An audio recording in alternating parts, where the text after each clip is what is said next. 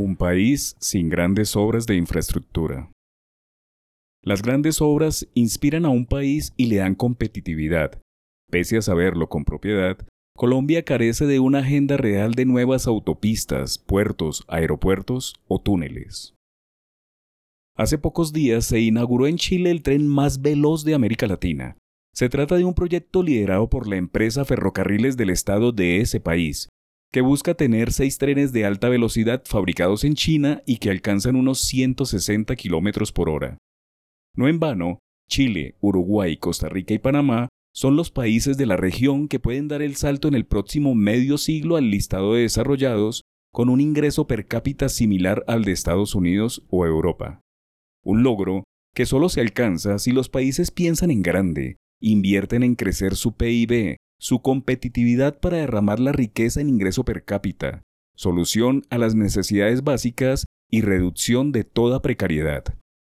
Para lograrlo, tienen una agenda de grandes obras de infraestructura que no son caprichos de sus gobernantes, sino objetivos para salir del subdesarrollo. Los trenes han sido un camino sin equívoco para lograr el desarrollo de las naciones, que surgen como una solución eficiente para el problema del atascamiento que se derivaba de los viejos surcos sobre la tierra que hacían las carretas cargadas y que para facilitar su desplazamiento, les pusieron maderos cada metro para que no se hundieran ni perdieran velocidad.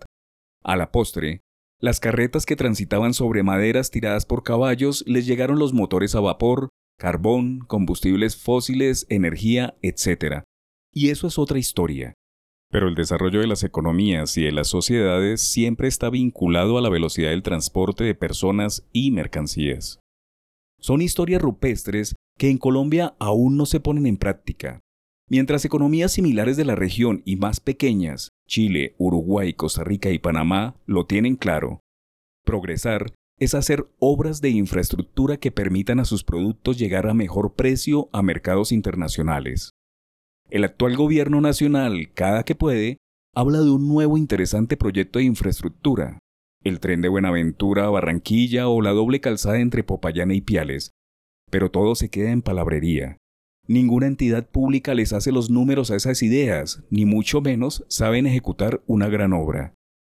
Ya nadie habla de autopistas, dobles calzadas y menos aún de las vías terciarias. Suenan a añoranza pasada las 3G o 4G. Menos nuevos puertos o aeropuertos. En pocas palabras, el país está parado en lo que despectivamente se le ha llamado hierro y cemento. Las obras por impuestos no se impulsan, de las nuevas concesiones no se habla, y poco a poco, al gobierno nacional se le va pasando su tiempo de hacer cosas que catapulten al país a otro nivel de desarrollo.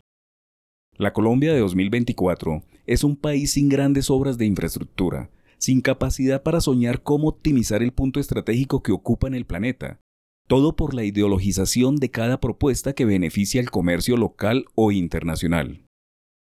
En Bogotá y Medellín ya se tiene o se habla de varias líneas de metro. En Cali, de un tren regional que conecte al valle con el Cauca y el eje cafetero. Proyectos que ya tienen ideario y dolientes, pero es una realidad que nadie en este momento tiene un portafolio o inventario de las grandes obras que se deben hacer para llevar al país a otra etapa de bienestar, desarrollo y competitividad. Hacen falta esos visionarios que sueñan en grande con un país bien conectado.